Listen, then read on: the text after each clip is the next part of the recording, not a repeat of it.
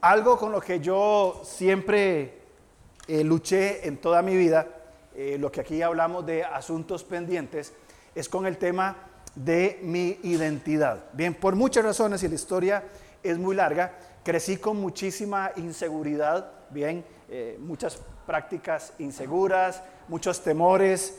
soy el mayor, así que yo fui el conejillo de indias de mis papás, ¿verdad? lo hicieron bastante mal, por no mentira, lo hicieron muy bien a lo que tenían, pero mientras iba creciendo, conocí de Cristo a los 15 años y llegué a Cristo con una y, mil cosas, con temores, inseguridades, eh, sin saber muy bien qué venía por, por, delante y con muchas preguntas, ¿verdad? Preguntas que evidentemente nadie me, me podía contestar a un carajillo de 15 años quién iba a contestar esas cosas, ¿verdad? Pero conforme fui buscando de Dios, y, me acuerdo la primera vez que, que, leí la Biblia, era, una, era la versión Dios habla hoy, era robada, por cierto, porque yo no tenía. Entonces me, encontré una en iglesia, me la llevé por la casa. Yo dije, después la devuelvo, y nunca la devolví. Aquí hay Biblias gratis que no se tienen que robar, que se pueden llevar. Pero me acuerdo que leía y no entendía mucho y con más preguntas todavía. Pero con el paso del tiempo, después de 30 años de ser creyente, aún sigo luchando con eso. Hay muchas dudas, muchas preguntas, muchos cuestionamientos y sobre todo eh, la pregunta que se ha ido contestando con el paso del tiempo y es, y es saber quién soy yo. Y el ir sabiendo quién soy yo ha traído en estos 30 años de ser creyente, bien, cierta seguridad una tranquilidad de saber de que no tengo que agradarle eh, a todo el mundo, una tranquilidad en saber de que si estoy en Cristo y estoy dando los pasos que Él quiere, Él va a ir completando la obra en mí. Eh, la seguridad de que a pesar de mis errores, de mis debilidades, de mis pecados, el Señor me ama y sigue construyendo un modelo de un hombre en, en mí. Y sé que los años que Dios me dé, no sé cuántos van a ser, va a continuar ese proceso hasta el día que esté en la presencia de Dios. Por eso para mí un concepto que es refrescante, refrescante es el concepto de la identidad. ¿Quién soy yo? Y por muchos años, probablemente usted también en su adolescencia o en su adolescencia tardía, a los 45 como yo, ¿verdad? Vaya, vaya encontrando, ¿verdad? Esa identidad. Yo soy un hijo de Dios. ¿Y qué implica ser un hijo de Dios? Bueno, eh, vamos a ver un poco eso hoy. Un versículo que a mí me saca las lágrimas es Efesios capítulo 1, versículo 7. Dice, en quien tenemos redención por su sangre, el perdón, eh, perdón, es el 6, para alabanza de la gloria de su gracia, con la cual nos hizo aceptos en el amado. ¿Ha luchado usted alguna vez con aceptación? Yo sí luché desde mi juventud, luché con la aceptación, de que me acepten. Y muchas veces busqué formas, eh, busqué identidades equivocadas para que ciertas personas me aceptaran. Me refugié en ciertas prácticas para que hubiera aceptación. Y una de las cosas en las que yo me refugié fue, por ejemplo, en mi adolescencia en el, en el, en el deporte. Me di cuenta que no era tan malo, que podía participar en el equipo del colegio y ahí entonces yo tenía un lugar. Ah, aquí encuentro aceptación y comencé a construir mi aceptación o mi identidad más bien en esos modelos. Ahora, estando en Cristo, nuestra identidad ya no va a ser la profesional, no va a ser la del éxito, no va a ser la de un deporte, no va a ser la de eh, eh, un cristiano que es impecable, intachable. Cuando estamos en Cristo, nuestra identidad va a ser la de hijo de Dios. Como creyentes, mi identidad es que somos hijo de Dios. Y Efesios, que es la carta que hoy nos toca, nos va a decir dos cosas que se ven muy simples, bien, pero Efesios creo que es de, los, de las cartas más profundas que encontramos en el Nuevo Testamento, porque Pablo no le está escribiendo a una iglesia. Bien, si usted lee eh, en, eh, en el capítulo 1, dice que Pablo escribe a los santos y fieles. Bien, no le escribe a la iglesia que está en Éfeso. Así que probablemente esta carta de, Efesio, Efesios no era para la iglesia en Éfeso, que había una, sino que fue una carta circular para todos los creyentes en todos los tiempos.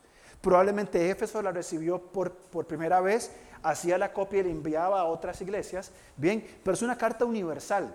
Aquí no trata los problemas de Corintios, ni de Romanos, ni de Gálatas. Les va a decir a todos los creyentes del primer siglo y aún hoy a nosotros dos cosas.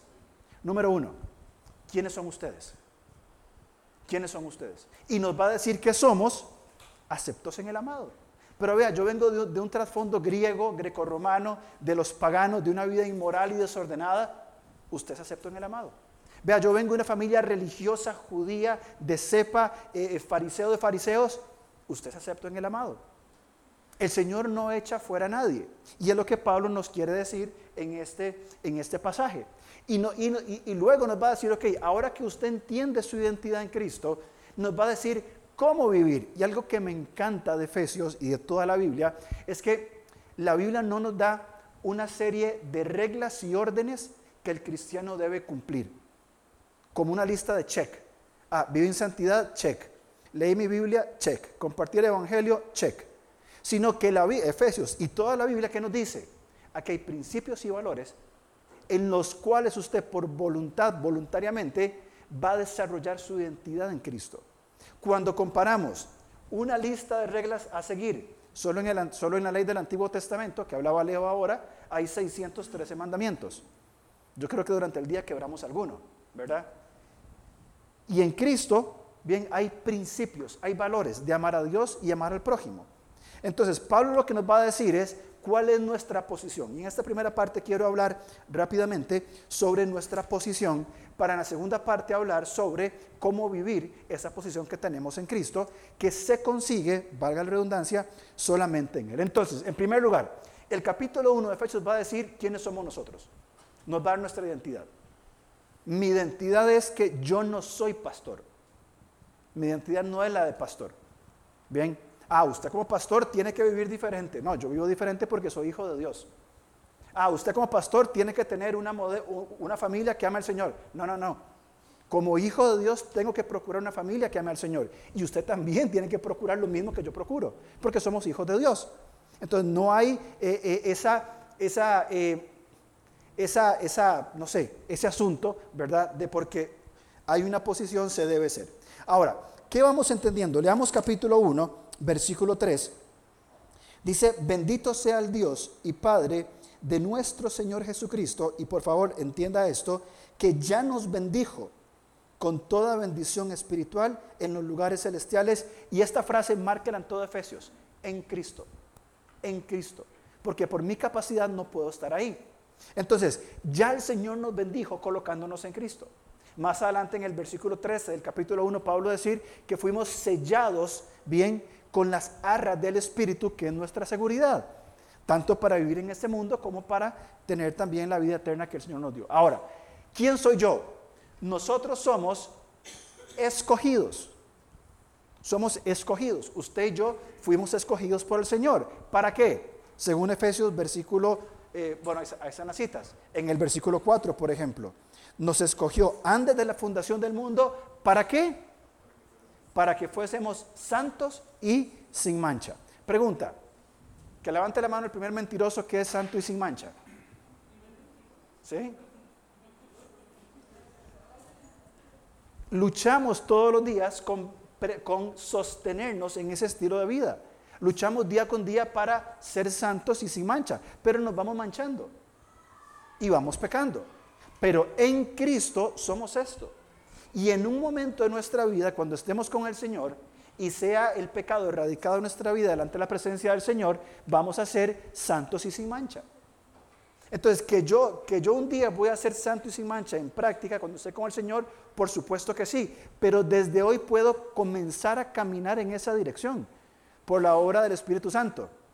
Bien, entonces estamos en Cristo, hemos sido escogidos para esto.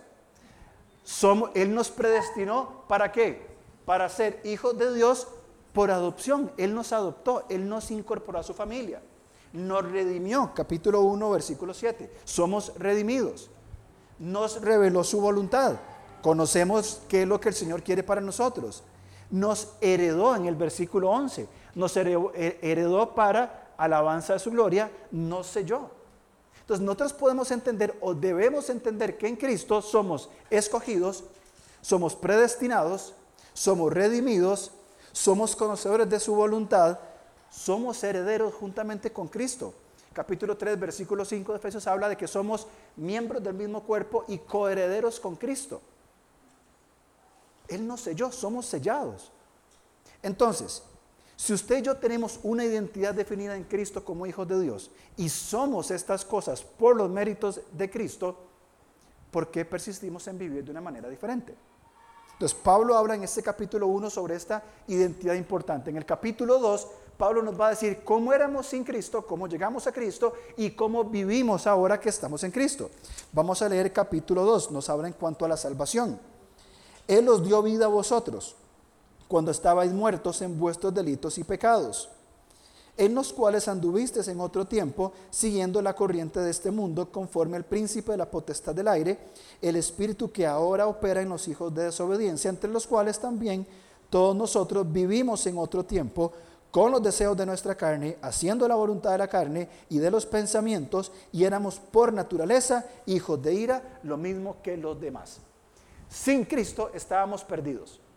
Estamos hablando que en Efesios estamos en Cristo. Bien, vivimos en Cristo. Sin Cristo estamos perdidos, estamos condenados. Estamos condenados en este mundo a una vida sin propósito y estaremos condenados por la eternidad si no estamos en Cristo. Y Pablo es claro, él no da muchas vueltas. Bien, ahora, ¿con qué palabra comienza el versículo 4? Pero yo iba en esta dirección, pero, dice el versículo 4, pero Dios, Qué rico en misericordia, por su gran amor con que nos amó. Versículo 5, resáltelo por favor. Aún estando nosotros muertos en pecados, nos dio vida juntamente con Cristo. ¿Y qué dice entre paréntesis? Por, sal, por gracia sois salvos. Nos dio vida. Ahora, esta vida es una vida eterna, una vida completa, una vida, si bien es cierto, con Cristo por la eternidad, pero que comienza el día en que llegamos a creer en Cristo. El día en que puse mi confianza en Cristo, ya tengo vida. Si alguno está en Cristo, nueva criatura es. Todo es hecho nuevo. Sigo ahora viviendo mi vida, ya no en esa forma, sino en Cristo. Y en los versículos 7 al 10 nos dice cómo vivimos entonces a partir de ahora. Dice el versículo 7, para mostrar en los siglos venideros las abundantes riquezas de su gracia en su bondad para con nosotros, porque por gracia sois salvos por medio de él. Ahora, fíjense el versículo 10, porque somos hechura, hechura suya. Esa hechura, esa palabra hechura me suena como palabra de viejita, ¿verdad? Que anda con las hechuras de las, ¿verdad? Yo me acuerdo de mi abuela que andaba con sus hechuras, ¿verdad? Pero es, esta idea de hechura es el producto, ¿bien? Es lo que hemos hecho, somos lo que Él hizo. Es el diseño que Él confeccionó.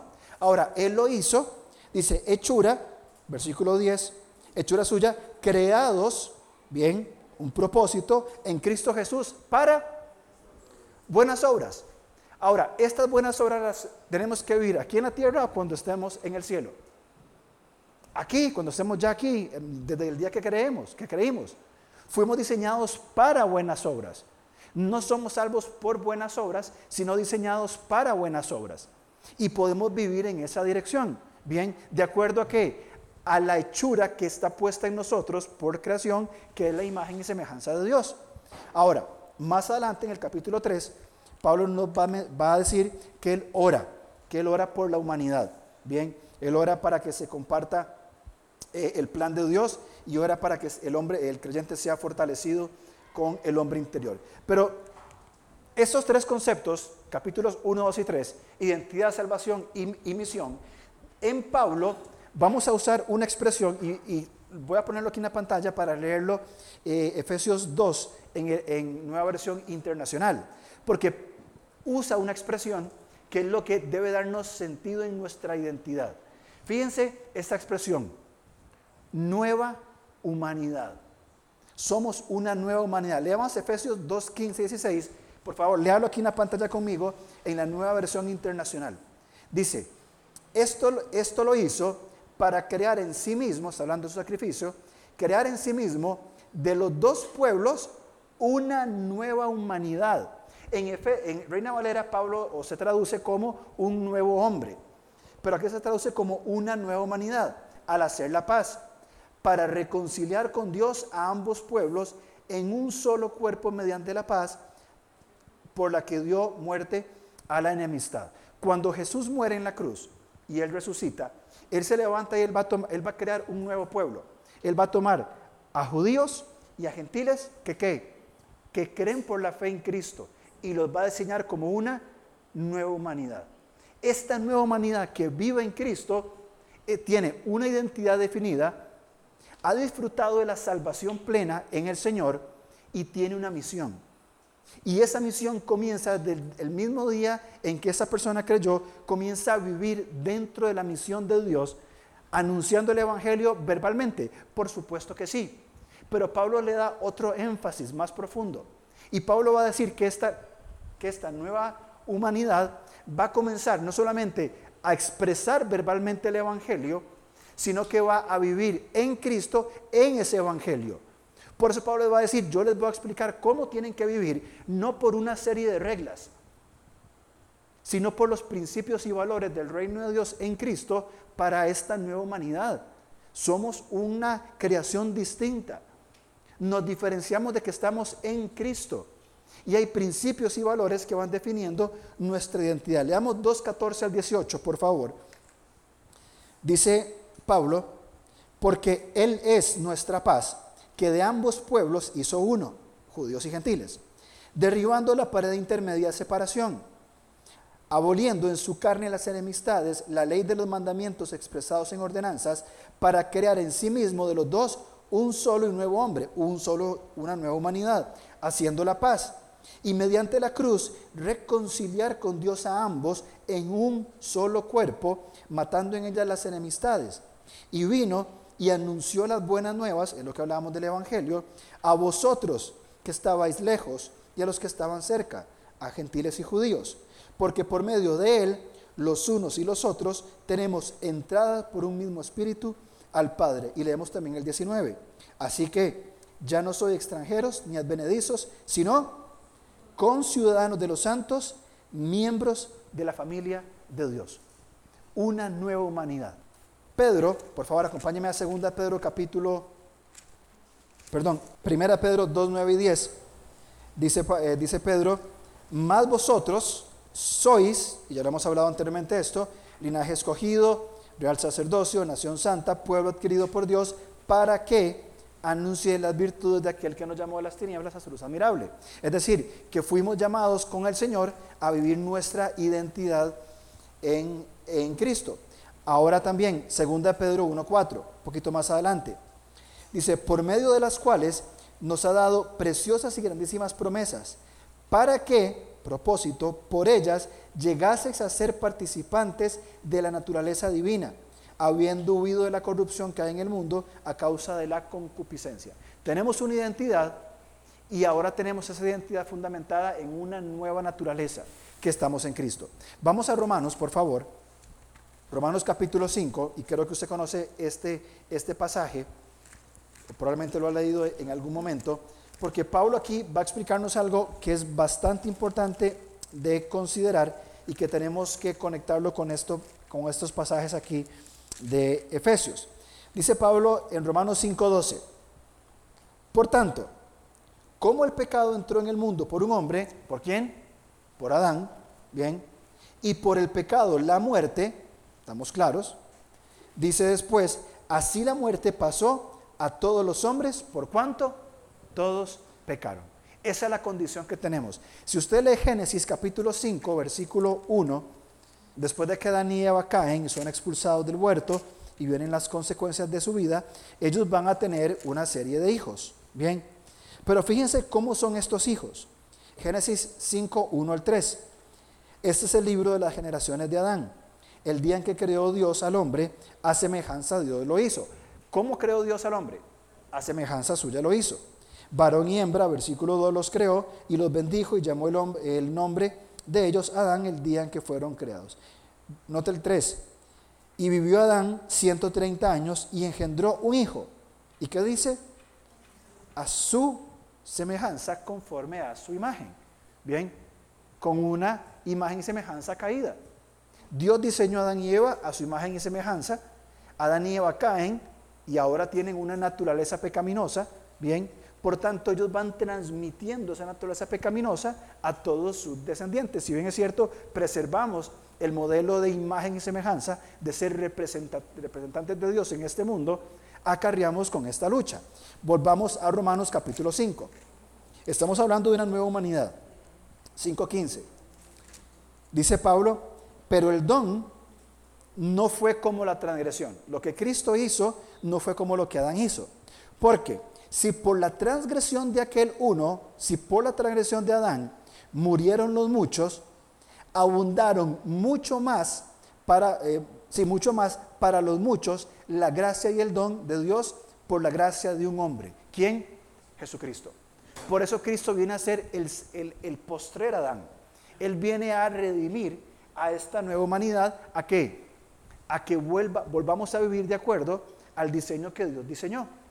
Si bien es cierto, en este mundo no vamos a vivir en ese nivel de santidad, de acuerdo a nuestra posición, pero sí que vamos a ir viviendo con un modelo diferente, vamos caminando hacia. Cuando estemos con el Señor, por supuesto que esto se expandirá. Versículo 17 dice, pues, si por la transgresión de uno solo, Adán, reinó la muerte, mucho más reinarán en vida por uno solo, Jesucristo, los que reciben la abundancia de la gracia y el don de la justicia. Leamos la segunda parte del versículo otra vez. Mucho más reinarán en vida. Pregunto, ¿cuándo reinaremos? En vida, en la vida que tenemos en Cristo. ¿Tenemos ya la vida en Cristo? Sí, ya la tenemos. Esa es nuestra posición. Es decir, que nosotros heredamos de nuestros padres una naturaleza pecaminosa. Y todos sabemos lo que estamos hablando. Cuando usted y yo luchamos con el pecado, es esta herencia que, que acarreamos, bien, por el pecado de Adán y esta reproducción de esa naturaleza en cada, cada ser humano, bien, acarreamos esto y nos vamos distanciando en práctica de esta imagen y semejanza. Cuando llegamos a Cristo y ponemos nuestra confianza en Él, en Cristo, voy a usar una expresión, espero que se bien entienda, comienza un proceso de reversión o de una vida nueva. Es decir, que esta naturaleza pecaminosa, creo que, que, lo dije mal, esa palabra no cabe. Estamos en Cristo, comenzamos una vida nueva. Bien, es decir, llegamos a Cristo con nuestra naturaleza pecaminosa y ahora tenemos una vida nueva. Vamos a comenzar a avanzar ahora en esa lucha, bien, entre la nueva y la vieja naturaleza donde si nosotros procuramos los espacios, bien, vamos a ir, ir dándole más espacio al Espíritu, procurando espacio, generando esos momentos, y el Señor va a ir gobernando en nosotros. Vamos a reinar en vida con Cristo. Versículo 18. Dice, así que por la transgresión de uno vino la, la condenación a todos los hombres, de la misma manera por la justicia de uno vino a todos los hombres la justificación en vida. Como una nueva humanidad, bien, tenemos nosotros entonces una vida nueva, una vida plena. ¿Seguimos luchando con el pecado? Por supuesto que sí. Eso va a ser hasta el día que estemos en la presencia del Señor. Pero como una nueva humanidad que hemos recibido, según leímos en Pedro, la promesa de una nueva naturaleza, bien, tenemos ya la habilidad de comenzar a vivir nuestra vida en qué? En la nueva vida que tenemos en Cristo, en la nueva naturaleza que tenemos en Él, dando lugar al Espíritu Santo, poniendo en práctica la palabra de Dios y avanzando en esta nueva forma de humanidad. No somos gentiles, no somos judíos, no somos no creyentes. Bien, estamos distanciados de los no creyentes por la obra de Cristo. ¿Para qué? Para nosotros vivir en Cristo la vida que ya tenemos en Él, mientras estamos con el Señor, pero también modelamos un estilo de vida aquí y ahora en este mundo, avanzando hacia ese, hacia ese momento en que nos encontremos con el Señor. La nueva humanidad vive para eso. Esa es nuestra posición. Esto es lo que tenemos ya. Creo que para muchos de nosotros desconocemos que tenemos esa nueva humanidad o ignoramos voluntariamente que tenemos esa nueva naturaleza divina en la cual podemos sostenernos y desarrollarnos. ¿Que vamos a luchar con el pecado? Por supuesto que sí, siempre. Pero podemos, dando lugar al Espíritu Santo, que esta nueva naturaleza poco a poco vaya siendo más influyente, siendo más dominante, siendo más presente en nuestra vida diaria. Ahí es donde la nueva humanidad va dando testimonio de quién es Cristo. En la segunda parte, en los segundos tres, eh, en los últimos tres capítulos, 4, 5 y 6, vamos a entender cuál es la propuesta que Pablo hace para decir, ya que tienen esta posición, ya que son, están, eh, eh, tienen a Cristo, su nueva naturaleza, ¿cómo pueden comenzar? ¿Qué deberíamos ser y hacer para vivir esta nueva humanidad en Cristo? Muy bien, dijimos entonces que tenemos una posición en Cristo, estamos en Cristo, estamos sentados ya en los lugares celestiales, en Cristo, con Dios, en Cristo, bien, y tenemos una identidad. Y para mí esto es muy, muy importante, bien, eh, dentro de mis concepciones del cristianismo por mucho tiempo fue, siga estas reglas para ser un buen cristiano. Y yo creo que eso no funciona así. Yo creo que si bien es cierto, hay mandamientos, bien, donde Dios es muy explícito, ¿cierto? Los no, los sí, pero fundamentado, o, esto es fundamentado por una serie de principios morales, de eh, perdón, principios bíblicos, principios que están en la palabra de Dios. Por ejemplo, la palabra de Dios dice, no matarás. Es un mandamiento, es un principio. Muy bien, pero ¿qué hay debajo de todo esto? ¿Por qué no debemos matar? Bueno, Dios es el dador, el que da y el que quita la vida. Bien, somos creados a imagen y semejanza de Dios. Entonces, hay razones, hay principios y valores, bien, que nos enriquecen el, mandamiento. Entonces, si, si sabemos que hay un mandato que dice, no matarás, yo no mato y listo. Es más, se los pongo así, ¿se acuerdan que Jesús hizo eso? Oísteis que fue dicho, no matarás. Yo no he matado. Pero ¿dónde, dónde, dónde yace el fundamento, el principio? Pero yo os digo que cualquiera que tenga odio, que llame necio a su hermano, está expuesto a la misma condenación. No, no eh, cometerás adulterio con la mujer de tu prójimo. Muy bien, ok. Jesús dijo, oíste que fue dicho, pero yo les digo, eh, a, eso me refiero.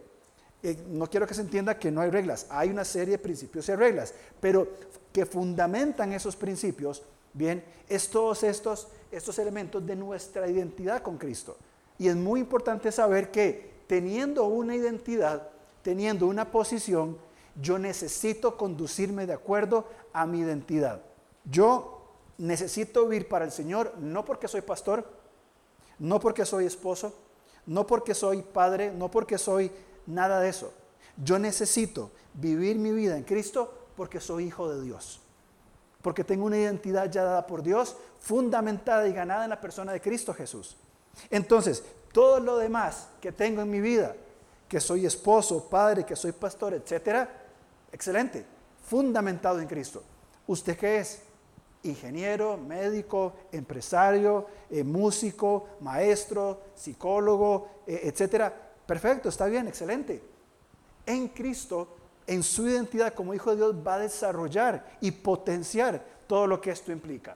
Bien, por eso Pablo en el capítulo 3, perdón, 4, 5 y 6, él nos va a comenzar a hablar de una práctica. Muy bien, y va a hacerlo extremadamente eh, fácil, eh, fácil en el, sencillo de, en el sentido de comprenderlo.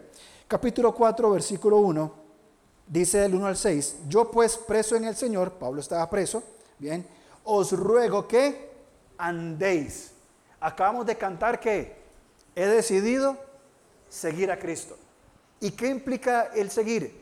Voy a seguir tras el ejemplo de Cristo. Y Pablo va a decir, yo pues preso en el Señor, les ruego, les suplico que anden.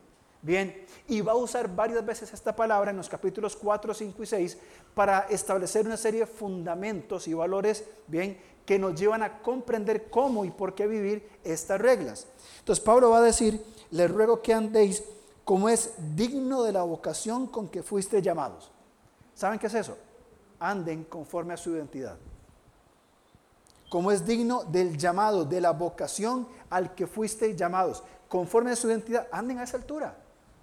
¿Por qué nosotros como hijos de Dios tenemos que andar viviendo sin identidad, practicando los pecados del mundo, lejos del Señor, eh, eh, viviendo una vida totalmente en contra de su voluntad? ¿Por qué? Si Pablo nos llama a que andemos en la identidad que ya tenemos en Él. No hay sentido. Pedro va a decir también, baste ya el tiempo para qué? Para hacer lo que agrada a los gentiles. O sea, si usted y yo no pecamos lo suficiente antes de conocer a Cristo, eh, es tiempo ahora de alejarnos de eso, de huir de esa forma de vida que no produce nada más que muerte y distanciamiento con el Señor. Y luego dice eh, Pablo, de digno a la altura de la vocación con que fuiste llamados, en humildad, mansedumbre, soportándoos con paciencia unos a otros, en amor, solícitos en la, en guardar la unidad. Y luego va a decir, versículo 4 en adelante, un cuerpo, un espíritu, una esperanza, un Señor, una fe, un bautismo, un Dios en unidad. Somos llamados nosotros a vivir nuestra posición en el cuerpo de Cristo, vivir nuestros dones y mi madurez en Cristo en un sentido de, comunidad. Si hay un factor que debería ser determinante y característico en nosotros como hijos de Dios y como nueva humanidad, individualmente como hijos de Dios y colectivamente como nueva humanidad, tendría que ser la unidad. Bien, la unidad es característica distintiva, es primaria de la nueva humanidad. No podemos vivir solos. El sentido de comunidad, el llevar las cargas unos a otros, que lo acabamos de leer en el capítulo 4. Mansedumbre, soportando con paciencia unos a otros, juntos, en comunidad, en un solo cuerpo. Y Pablo lo que va a describir aquí, los dones que recibimos, no es para que yo me luzca cada vez que los voy a, implementar. Es para edificación del cuerpo de Cristo. Es para que otros puedan crecer. Y como mis dones son de edificación para usted, sus dones puestos en práctica son necesarios y vitales para mi edificación. Yo necesito de sus dones en práctica.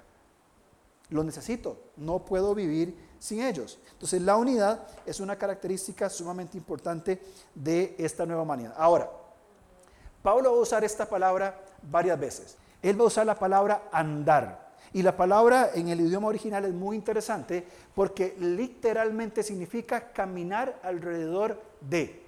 Esta primera parte, peri, tiene que ver con periferia, con alrededor, y el verbo pateo tiene que ver con caminar, con andar, con desplazarse. Literalmente es que yo necesito centralizar otra cosa que no sea yo. Y poner en el centro de mi vida, evidentemente es Cristo, bien, el centro de mi vida y mi vida va a girar en torno a este Señor, a este Salvador a quien adoramos. Nos encanta que la vida gire en torno a nosotros. Nos fascina, ¿o no? Por supuesto. Y todos somos así. Tenemos esa tendencia de que todo tiene que girar dentro de mi mundo. Y el Señor nos dice, eh, un momentito, sálganse ese centro porque yo necesito, para su bienestar, necesito estar en el centro. Y entonces Pablo lo que va a hacer ahora es que él va a decir, centralicen al Señor a través de prácticas de acuerdo a su posición. Porque estas prácticas sin posición es mera religión. Estas prácticas sin Cristo es, mera, eh, es mero moralismo. Estas prácticas sin Cristo son simplemente algunos buenos ejercicios. Cuando Cristo es el centro, yo lo coloco en el centro y yo procuro el espacio para desarrollar este tipo de prácticas, bien, el Señor va a trabajar y va a obrar en nuestra vida. Ahora, estos ejercicios es más que una lista de órdenes, más que una lista de reglas, es un conjunto de principios y valores que rigen el por qué y el cómo vivimos. Y me gusta mucho lo que puse en amarillo. Conjunto de principios y valores, bien, no que son reglas para mi vida, sino que rigen el por qué y el cómo. Porque el Señor en su gracia tuvo la gentileza de decirnos por qué y decirnos cómo. No tenía que hacerlo. Él dice, van a vivir de esta manera, por esta razón, y lo van a hacer de esta manera. ¿Y nosotros qué hacemos? Nos disponemos para vivir así. Bien, entonces fijémonos en, algunos andar. Ya mencionamos el, el del capítulo 4, versículo 1. Andar en unidad mi posición, mis dones y mi, madurez. Hermanos, mi posición en Cristo, mis dones espirituales y el desarrollo de mi madurez es necesaria para otras personas, no solamente para mí. Yo necesito de su madurez. Si usted no madura y usted se mantiene en un estado de inmadurez espiritual, ¿saben a quién afecta? A todos los demás. Y sería injusto que alguno de nosotros dijera, ¿saben qué? Yo no voy a madurar, yo me voy a quedar en este momento que yo aquí estoy pleno y cómodo, yo me quedo acá. Qué injusto. Porque de su decisión está afectando a otros que necesitamos de sus dones, de su madurez, de su crecimiento. Esa pasividad no es, ah, yo me quedo aquí tranquilo en mi vida. No, su pasividad afecta a la comunidad. Por eso es muy importante el llamado que hace Pablo de manténgase unidos. Después, el capítulo 4, versículo 17, fíjense lo que dice el Señor. Esto pues digo y requiero en el Señor, que ya no andéis, aparece la palabra, como los otros gentiles. O sea, andemos en santidad. ¿Que andan como? Fíjense cómo andan los que no conocen al Señor. Vanidad la mente, un entendimiento entenebrecido, ajeno a la vida de Dios por la ignorancia que hay en ellos, con un corazón duro. En el 19 habla de que perdieron toda sensibilidad y se entregaron a la lascivia para cometer toda clase de impureza. No estamos nosotros llamados a ese estilo de vida. No aprendimos así de los gentiles. Y note cómo continúa el, versículo 20. Pablo como un padre amoroso, ¿qué es lo que dice? Ustedes no aprendieron así. Cuando usted le enseña a su hijo o a su hija que viva de cierta manera, que tenga ciertas prácticas, ciertas costumbres, y un día por la razón que sea, actúa totalmente en contra de eso, una de las cosas que los papás suelen decir, ¿cuál es? Yo no la eduqué para eso, ¿verdad? Yo no te enseñé. Y es, es como una herida, ¿verdad? Pablo dice eso, ustedes, ustedes no aprendieron hacia Cristo. No es la manera en que ustedes conocieron de Cristo. Y él llama entonces a un proceso de redención. Fíjense, versículos 22 al 20, bueno, eh, versículo 23. Renovados en el espíritu de vuestra mente Ustedes no están para seguir viviendo de la manera como viven los gentiles. Están llamados para andar ahora en qué? En una mente nueva, en una nueva forma de procesar las cosas. Y Pablo lo ilustra a partir del versículo 25.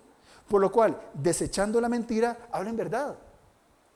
Si no estando en Cristo éramos unos mentirosos, estando en Cristo tenemos la capacidad dada por Dios por nuestra identidad de qué? De hablar la verdad en amor. Fíjense cómo dice, por lo cual, desechando la mentira, hablad verdad cada uno con su prójimo. ¿Por qué? La razón viene acá. ¿Por qué? Porque somos miembros los unos de los otros. ¿Cómo nos vamos a estar mintiendo en el cuerpo de Cristo? Es a lo que Pablo apela. Versículo, por ejemplo, 28. El que hurtaba, no hurte más. Trabaje haciendo con su mano lo que es bueno. ¿Para qué? Para que pueda compartir a otros es la dinámica de andar en santidad, no como los gentiles, sino de acuerdo a qué? A mi identidad. ¿Se acuerdan en la, lista que hicimos en, en el capítulo 1? Una de las características de la identidad en Cristo es que somos redimidos. ¿Por qué si somos redimidos vivimos como los gentiles? Si no aprendimos hacia Cristo. ¿Por qué lo hacemos? Porque no estamos conscientes de la identidad que tenemos en Cristo y simplemente me dejo llevar. Pablo dice que andemos en santidad. Una más, son varias. 5, 1 al 7, Pablo dice, anden en amor. Sed pues imitadores de mí como hijos amados y andad en amor. Ahora, ¿qué es el amor? Dios es el amor.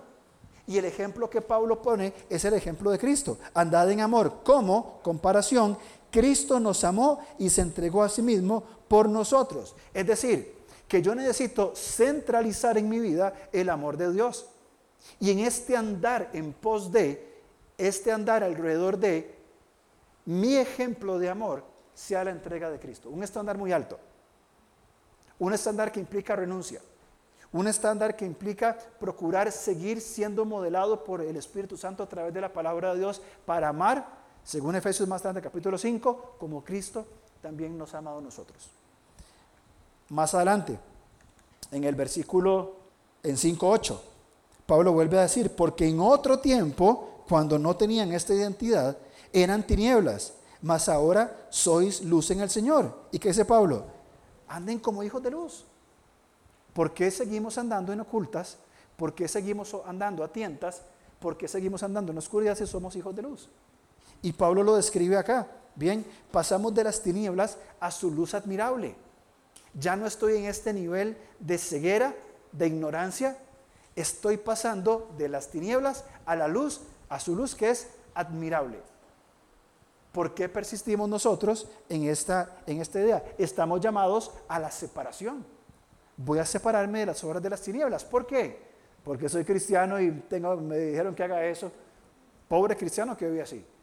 ¿Por qué me separo? Porque tengo una identidad como hijo de luz. No porque mi religión me lo está imponiendo. Y voy a ser hijo de luz el domingo en iglesia, el lunes en el trabajo, el martes en la cancha de fútbol, el miércoles en el cine, el jueves en el restaurante, porque soy hijo de Dios. No depende que esté aquí para hacer luz.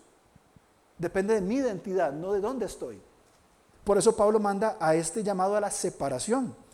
Versículo 15, 5.15. Mirad pues con diligencia cómo andéis, no como necios, sino como sabios, aprovechando bien el tiempo porque los días son malos. Por tanto, no sean insensatos, ignorantes, sino entendidos de qué? De la voluntad de Dios. ¿De cuál es la voluntad de Dios? Y Pablo es bien claro en cuanto a esto. Él nos dice que seamos diligentes en andar como sabios. ¿Saben? A veces nosotros, como creyentes con una visión cerrada, queremos clasificar las cosas en bueno y malo. Ah, esto es bueno, entonces lo puedo hacer. Esto, esto no es malo, entonces también lo puedo hacer. Saben, yo creo que es una visión muy corta. Yo creo que como creyentes deberíamos comenzar a procesar las cosas no entre bueno y malo, sino razonar entre lo necio y lo sabio. Porque hay cosas que no son malas, pero son necias.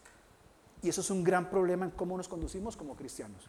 ¿Qué hay de malo? No hay nada malo en esto. Yo no estoy pecando. Es sabio. No. Entonces es necio.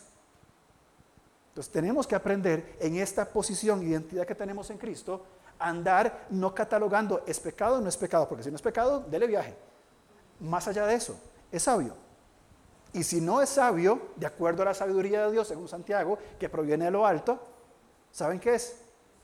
Necio. Y entendemos quién es el necio. Pablo nos enseña a someternos unos a otros en el temor de Cristo, Efesios 5:21. Y ya, y ya no va a usar la palabra andar, pero sí nos va a mostrar en cómo conducirnos. 5.21, someteos unos a otros en el temor de Cristo. ¿Me tengo que someter yo a todos ustedes? Por supuesto que sí, por supuesto que sí.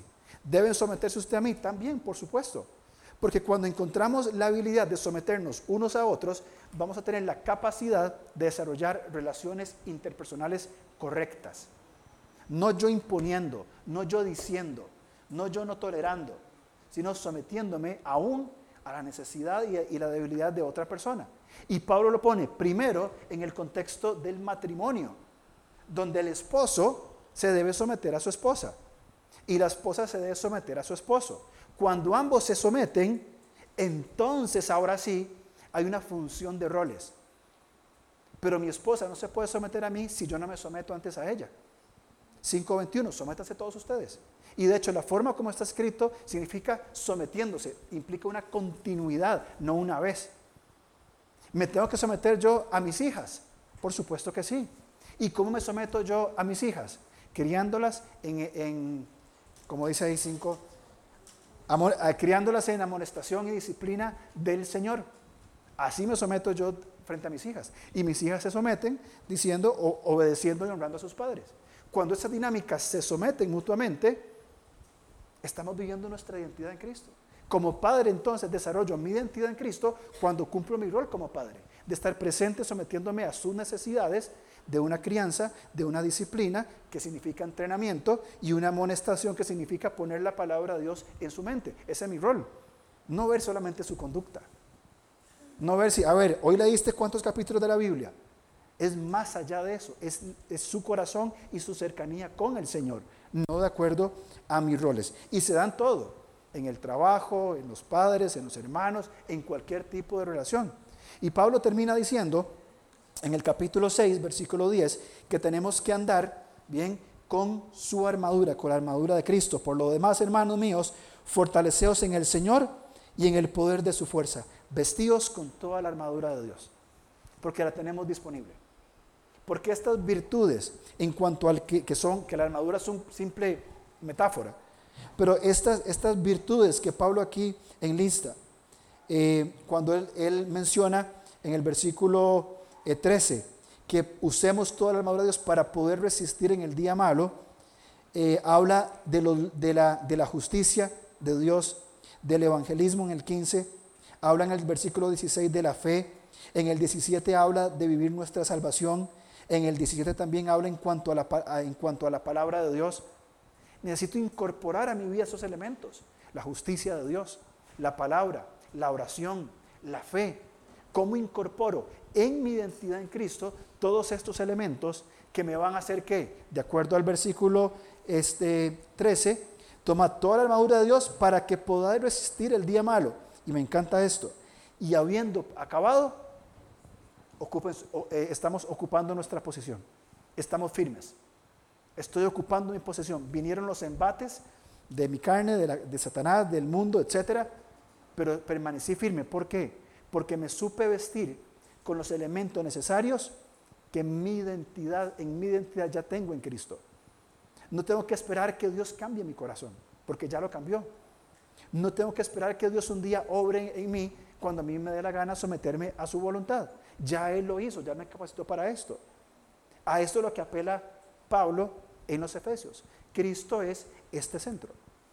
Si tenemos una posición bien definida de identidad, de salvación y de misión, y si nos ha dado las prácticas puntuales, conceptos muy prácticos de cómo debo andar en este mundo, nada más me queda una pregunta que yo soy el primero que me hago. ¿Por qué razón, y necesito detectarlas, no estoy viviendo mi identidad en Cristo? ¿Cuáles son las razones que a mí me están frenando hoy para no darle espacio a lo que ya tengo y que esa identidad se desarrolle en mi vida? ¿Cómo estoy yo estorbando a Dios? ¿Qué prácticas, qué conversaciones, qué lugares, qué personas, qué elementos, qué circunstancias me están cerrando a que yo responda de una manera inadecuada a la identidad que yo tengo en Cristo. ¿Qué es? Y va a variar entre usted y yo. Y yo tengo mis luchas con mis pecados y mis conflictos y mis temas que tengo que resolverlos delante de Dios. Probablemente usted también tenga alguna de estas cosas. Y el llamado a identificarlas para tratarlas es usted. No soy yo como pastor. Es usted delante del Señor que identifique estas circunstancias y que viva en función de esto. Termino con algunas ideas muy puntuales. Número uno, Cristo ha creado por su obra una nueva humanidad. Usted y yo somos una nueva humanidad para permanecer en Él. Juan capítulo 15, permanezcamos en el Señor. Ya tenemos parte en esta nueva humanidad. Segundo, la nueva humanidad no se forma de manera independiente ni autónoma, es en Cristo. El disfrutar y vivir de esta nueva humanidad que Pablo explica en Efesios se da solamente en Cristo, no es autónoma. No es, como puse el ejemplo hace un tiempo, el barbas y yo. No es en esa relación ficticia con un Dios ficticio. Es con el Dios de las Escrituras y yo. Tercero, la nueva humanidad tiene una identidad y un propósito definido. Somos real sacerdocio, linaje escogido, nación santa, pueblo adquirido por Dios. Eso somos. ¿Para qué? ¿Para que hagamos un TikTok diciendo que somos todo eso? No. Para que anunciemos las virtudes de aquel que nos llamó de las tinieblas a su luz admirable y que voy, y que voy anticipando, voy caminando, voy moviéndome a esa luz, a esa luz que ya tenemos en Él. Para esto es nuestra identidad y nuestro propósito. Y finalmente, la nueva humanidad que está en Cristo tiene vida eterna. Tenemos vida eterna. Tenemos la seguridad que un día, si morimos o si el Señor viene, estaremos para siempre con Él. Mientras tanto, también tenemos vida eterna, también tenemos una vida abundante, una vida que tiene propósito, una vida que tiene misión y una vida que tiene esperanza. Entonces, ¿qué necesitamos? Disponernos. Los animo a que identifiquemos individualmente cuáles son esos elementos que me están impidiendo el, madurar, el desarrollarme en esta nueva entidad. ¿Por qué tantos años de ser cristiano y sigo en el mismo lugar? ¿Por qué no logro superar esto? ¿Por qué este pecado sigue atacándome más fuerte cada vez en vez de que vaya decreciendo? Está creciendo. ¿Por qué? ¿Qué es? ¿Cómo necesito responder desde mi identidad en Cristo?